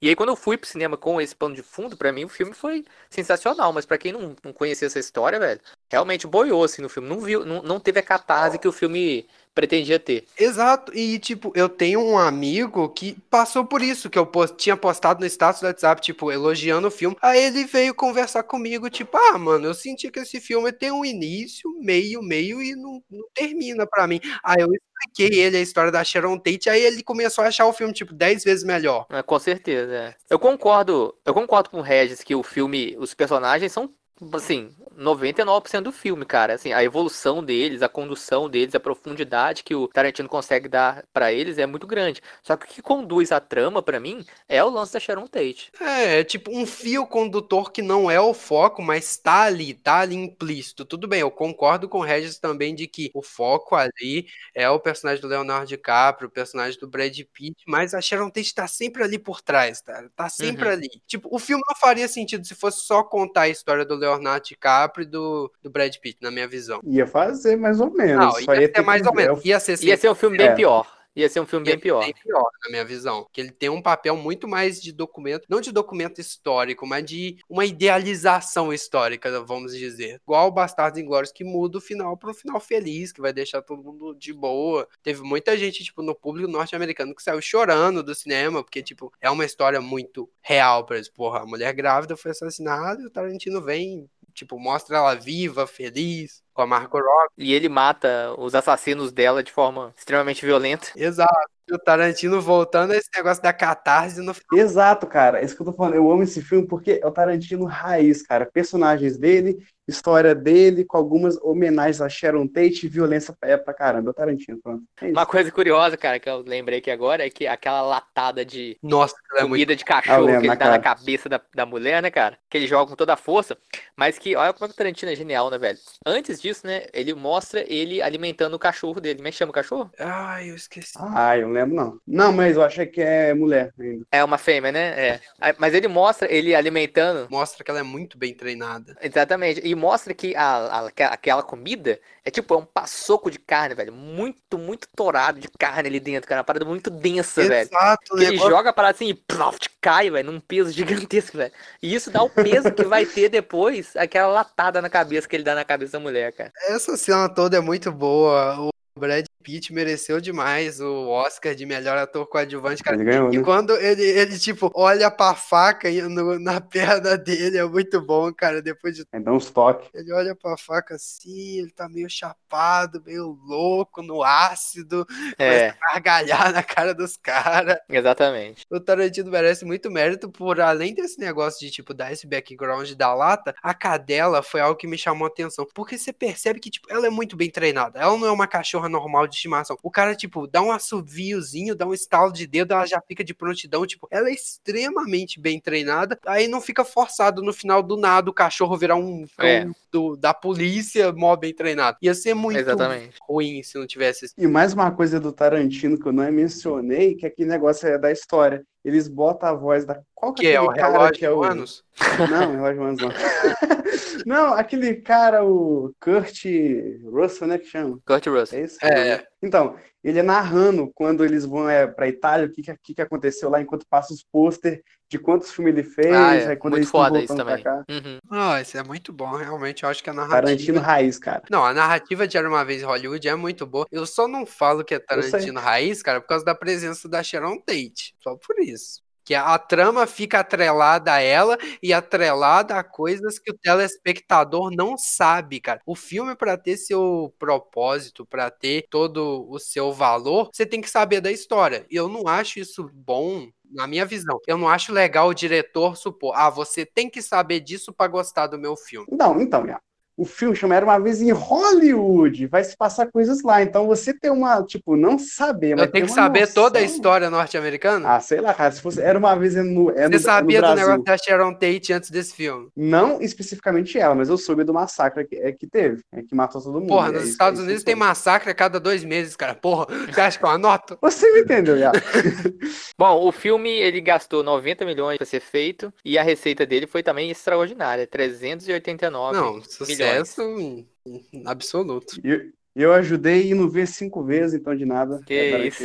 Puta merda, cara. Cinco. Tamo junto, Tarantino. É isso Tamo aí. junto, Pagando a, pagando a ração do cachorro dele. É o cheeseburger do Tarantino. E assim, né, é, esse filme é o ponto que a gente tá hoje, né? Que é o nono filme autoral dele, né? Em que ele escreve e dirige, né? E, bom, até onde eu sei, ele pretendia fazer 10 filmes na carreira. É, né? somente 10 filmes. É, então a gente, tá, a gente viu o penúltimo filme do Tarantino. Não, mas eu acho que ele vai dar um migué nisso, que há muito tempo tá circulando boatos de que talvez acontecesse um Kill Bill 3, ele já conversou com a, com a, com a uma turma. Zendaya lá. Uma turma? Que Zendaya? Não, não, não, sério, eu vi uma arte de Kill Bill 3 que tem a Zendaya nela. Ah, tá, sim, mas a uma turma tem uma filha que é muito mais parecida com ela. Nossa, é igual. É, a É amiga a do, do- Stranger do- Things. Stranger Things, é. É, mas, tipo, como o Tarantino. Se o Tarantino fizer um Ela Kill tá Bill- lá porque ela mereceu, tá? Ela mereceu demais, tá lá naquele Ih, passado. rapaz, aí. Trabalhou demais, ralou muito. Mas se o Tarantino fizer um Kill Bill 3, cara, ele vai aglobar e falar: não, isso não é meu décimo filme, faz parte do primeiro e do segundo. Eu tenho certeza que ele vai falar isso. Se ele já aglobou o primeiro e o segundo, ele não vai aglobar o terceiro, ele vai falar: a trilogia conta como um filme só e eu ainda tenho mais um filme. Você duvida Tarantino, cara? Porque, sinceramente, cara, eu acho quase impossível que o último filme do Tarantino vai ser ele dirigindo um filme de Star Trek. Isso não faz o menor sentido na minha cabeça. Parece, sei lá, pizza de sorvete, cara. Não se mistura. Não se mistura. Cara, mas não, não, eu eu acho que também Star Trek talvez seria demais, mas não, me- não acharia estranho se ele fosse pra uma coisa sci-fi, não, cara. Acho que seria bem interessante, assim, Mas ele é tentar muita explorar esse vibe tema. dele, ele vive reclamando de usar efeito especial, filme em película e um É. filme. É, é. Realmente. Né? eu ouvi dizer, Seria estranho. pra alegria é do Yuri, que ele vai vir pra Marvel. Não sei, né, Yuri? Você vai ver esse filme O. Tarantino já quis dirigir um filme do Luke Cage, mas não aconteceu. Que é o herói favorito dele. Mas não, não vai ser o último filme dele, pelo amor de Deus. velho. Eu acho que eu acho que talvez assim, o último filme dele que ele escreve e dirige, sim, mas eu acho que talvez até seja. Mas eu acho que assim, é, ele é novo, né, cara? Ele tem ainda, sei lá, na casa de 60 anos no máximo. E eu- ele tem que pagar as contas dele, né, velho? Uma hora a pressão vai chegar e ele pode até acabar pegando assim um trabalho de direção, sabe? É, Sem- ou sem só ser- escrever roteiro, porra. roteiro, voltar a vender é. o roteiro dele tranquilo. Porra. Um roteiro do Tarantino? Quem não quer dirigir É, um roteiro porra. do Tarantino? Tipo, Com ele certeza. pode também ensinar, é um sucessor. Então, Tarantino, se você estiver ouvindo esse podcast, cara, eu estou aqui pra... Ah, é claro, Regis, vai fazer isso sim, pô. Mas sei lá, eu, eu fico curioso com que caminho o Tarantino vai tomar. Mas o décimo filme do Tarantino tem que ser algo épico, cara. Por isso que eu me preocupo com esse negócio de, ah, fazer Star Trek. Cara, ele caiu na conversa do J.J. Abrams. Ele foi tomar um café com o J.J. Abrams e eles tiveram essa ideia. Você vai cair na conversa de quem fez Star Wars, o episódio 9 e o final de Lost? Porra, Tarantino. Realmente. É, melhor Realmente. não, né, cara? Não cai nesse É um papo, argumento. pelo amor de Deus. É, eu não acho muito prudente também não, cara. É, porque, tipo, ele tem que ver muito bem o que, que ele vai fazer, porque é o encerramento. Ele sempre falou essa mística dos 10 filmes. Tem que ser algo épico, cara. Se decepcionar, vai ficar uma mancha na carreira. É, também acho.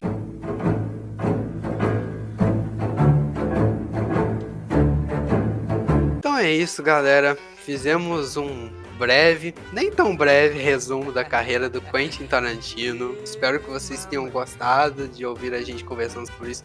Agradeço a você, Yuri, por participar desse podcast. Agregou demais. Valeu. Mano, de verdade. Fortaleceu demais. Muito obrigado por participar. Como eu sempre falo, com- os convidados são a alma desse podcast, tanto quanto eu e o Regis, porque agrega demais, ainda mais quando o convidado é mais profissional que eu e o Regis, né? Até falo o orçamento dos filmes no final. É, da rapaz, cara Eu, tá- eu só abri o Wikipedia aqui, cara.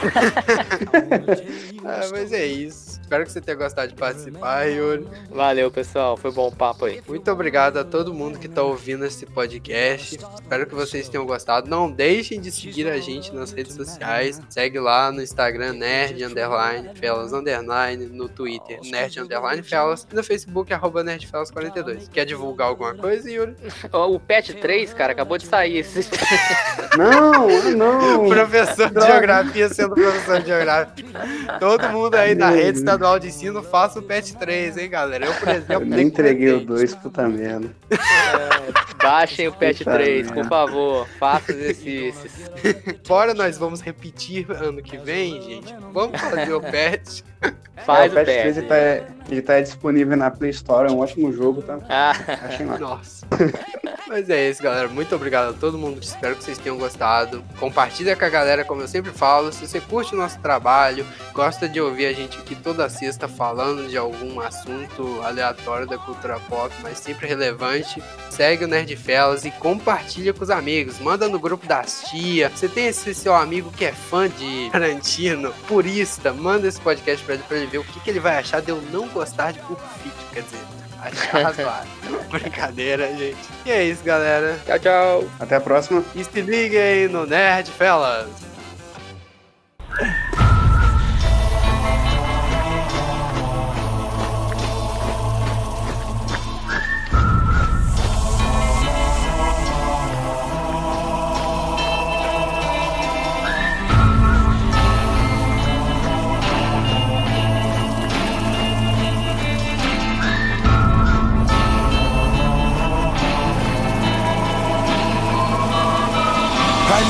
Hundred black covers for a hundred bad men, a hundred black grapes so I can lay their hair.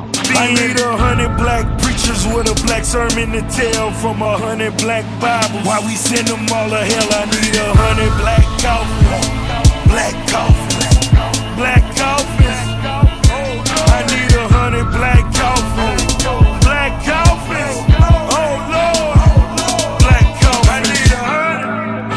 seen a hundred niggas die.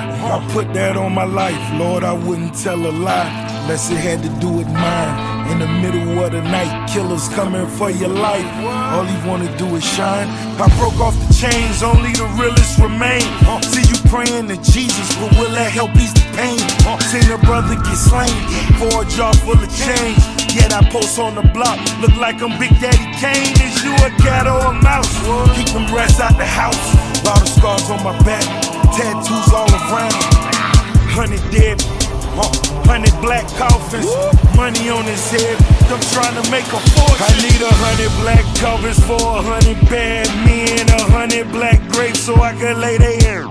I need a hundred black preachers with a black sermon to tell from a hundred black Bibles. Why we send them all to hell? I need a hundred black coffins, black coffins, black coffins.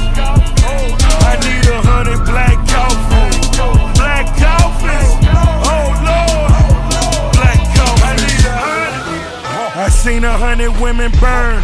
As they stood firm, treat a nigga like a germ. What did she do to deserve? Put me on the farm, pigs feet in a jar. Serve it to me warm. Any questions they hang 'em. Better pray for J- Django. Got me working in fields too many years it get fatal. All I want is my woman, such a wonderful mother. On the days that it rained, her smile bright like the summer. My revenge is the sweetest. Cause I'm coming. Gotta die in my arms for what you did to my mother. Hundred dead, hundred black coffins, 12 gauge shotgun, chest full of copper. I need a hundred black covers for a hundred bad men, a hundred black grapes so I can lay their hair.